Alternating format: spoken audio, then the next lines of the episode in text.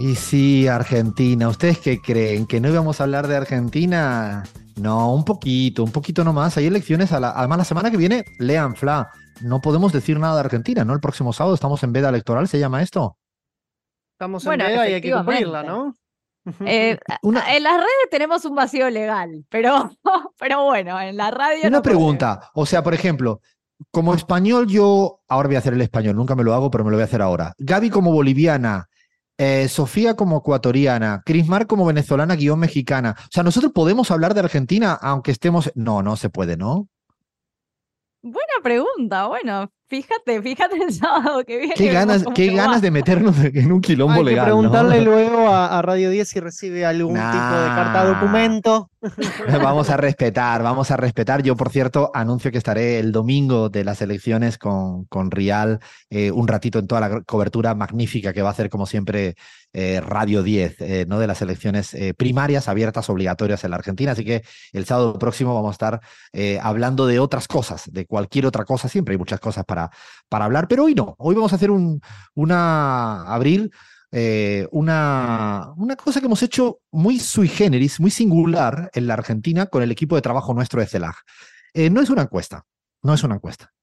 Lo que hemos hecho es una suerte de sondeo, consulta de qué piensan, cómo piensan la gente más cercana a Unión por la Patria. Cercana fueran de los que votó a Unión por, al Frente de Todos en el 2019, son simpatizantes, son militantes, son afines, ciudadanos afines, mm, gente cercana al espacio. Es la única condición, por lo tanto no es una encuesta de toda la población argentina. Lo interesante es que eh, la lanzamos el jueves, eh, el jueves a la noche, y eh, los datos que vamos a dar ahora son de ayer a la tarde viernes, que cerramos para procesar. Nos llamó la atención la velocidad de gente que contestó de todos los frentes y órganos y espacios, sindicatos, muchos medios de comunicación, tanto Radio 10 como otros amigos, eh, difundieron. Y la verdad que hubo una respuesta muy masiva. Y vamos a, a dar datos con 11.000 respuestas. Son 11.000 respuestas. No es representativo porque, insistimos, no es una encuesta. Eh, no tiene las cuotas de representatividad en términos de género, de región, de edad, de estudios y socioeconómicos. No es una encuesta, repetimos. Dime, Lean. Que la muestra, el número de la muestra no es para nada despreciable si comparamos encuestas a nivel nacional, digo. Y además creo que está orientada también a conocer un poco cómo piensa ese famoso núcleo duro. Es bastante Exactamente. eh, queremos ver un poco cómo sería la gente más politizada que estaría adentro o cerca de lo que sería Unión por la Patria. Ya, pero ya no hablamos de la dirigencia, sino hablamos un poco de la, de la ciudadanía más politizada. Y, y hemos hecho, nos, nos sorprendió la cantidad de gente que quería responder.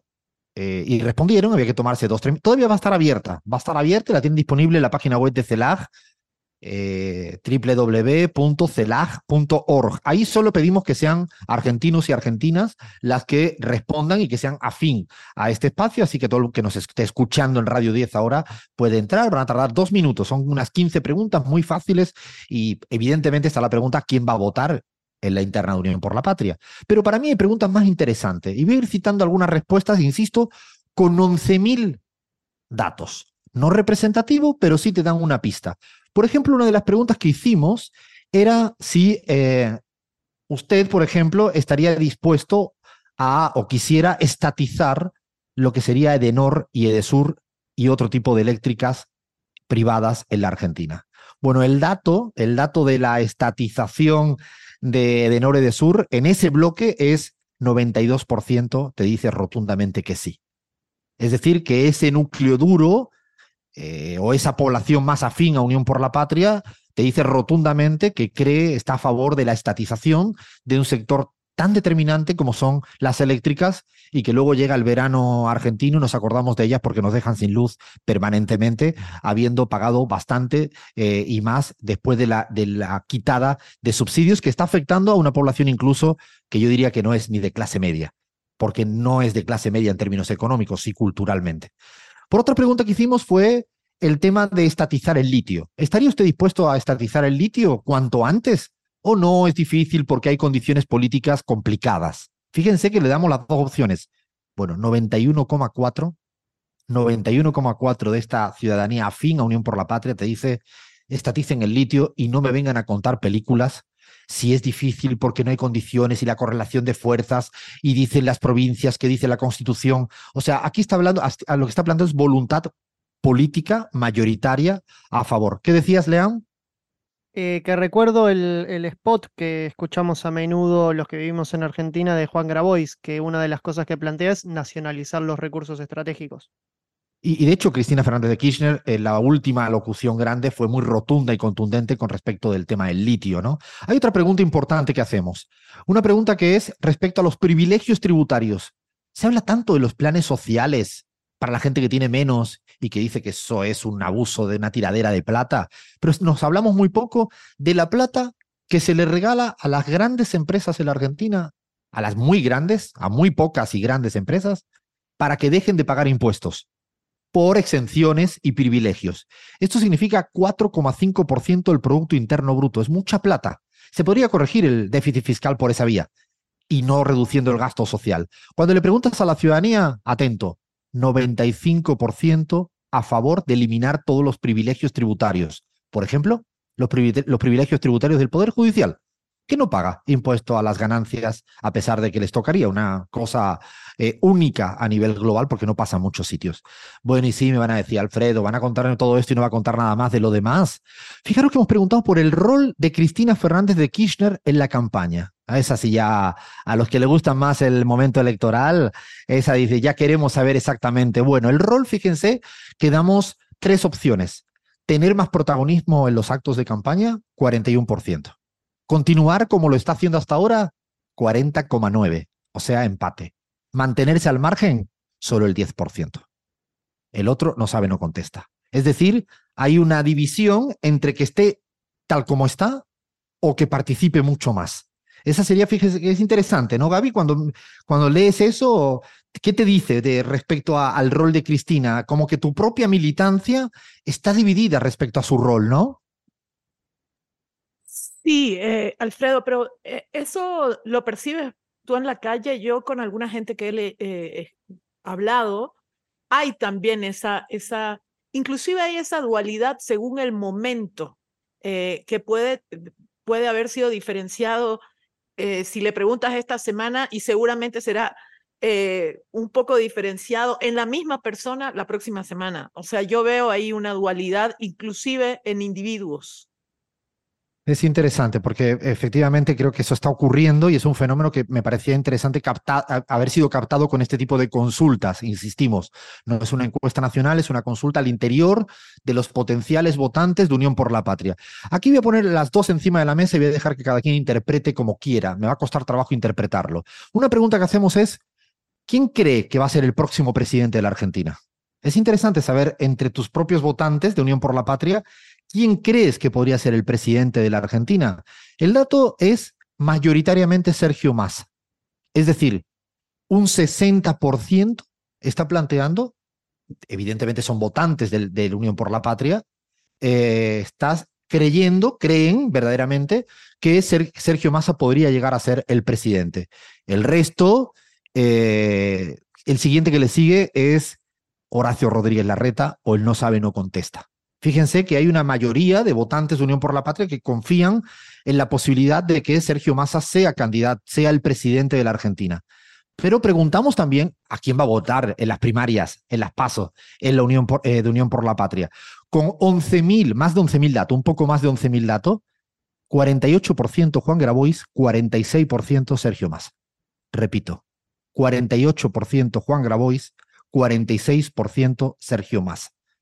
En el fondo, en este espacio, un espacio no desdeñable, está bastante ecuánime, bastante...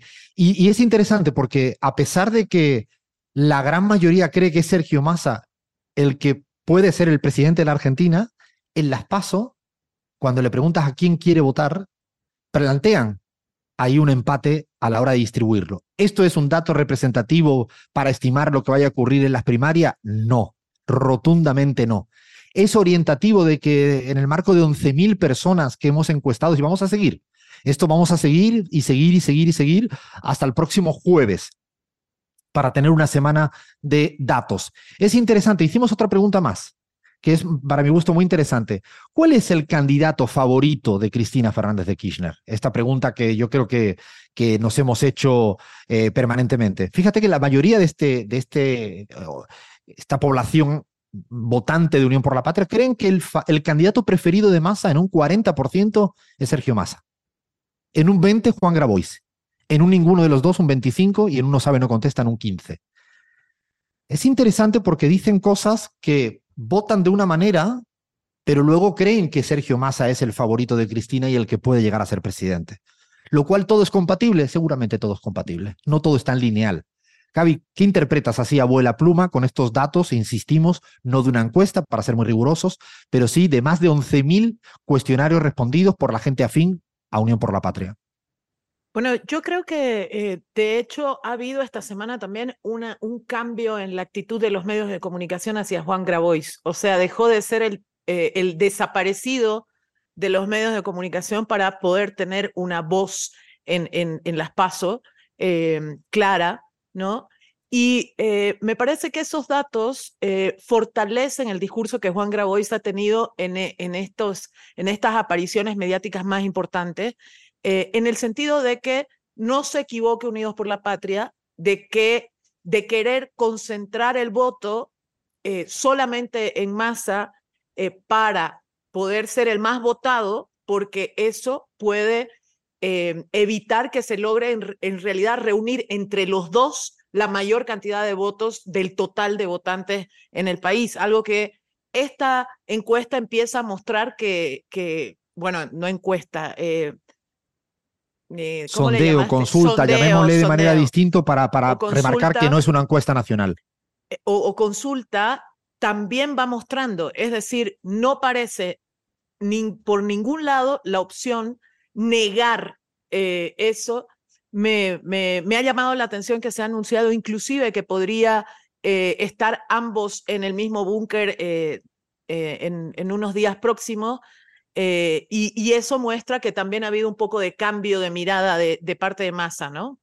Nosotros sostenemos que todo suma, igual que en el otro lado, es decir, en Unión por Juntos por el Cambio también suman. Cierro con esto. Cuando preguntamos por cuál es la, la característica más importante de Sergio Massa entre este espacio afín, fíjense, es el candidato más competitivo para ganarle a la derecha. No es que representa bien las ideas del kirchnerismo u otras. Y cuando le preguntamos por Juan Grabois, cuál es el atributo más característico, más importante, es que representa bien las ideas del kirchnerismo. Es decir, las dos cosas sirven. Y aquí queríamos un poco plantearlo ahora con números, al menos en esta consulta que hemos hecho, dando los datos aquí en exclusiva en la pizarra y vamos a seguir en nuestras redes sociales, en las redes sociales de CELAC, dando los datos a medida que evolucione esta encuesta, que insistimos, le agradecemos mucho a, la, a tanta gente que nos ha respondido. Paramos, Paramos, paramos, paramos, que todavía tenemos especial Colombia. Ay, ay, ay, seguimos en la pizarra.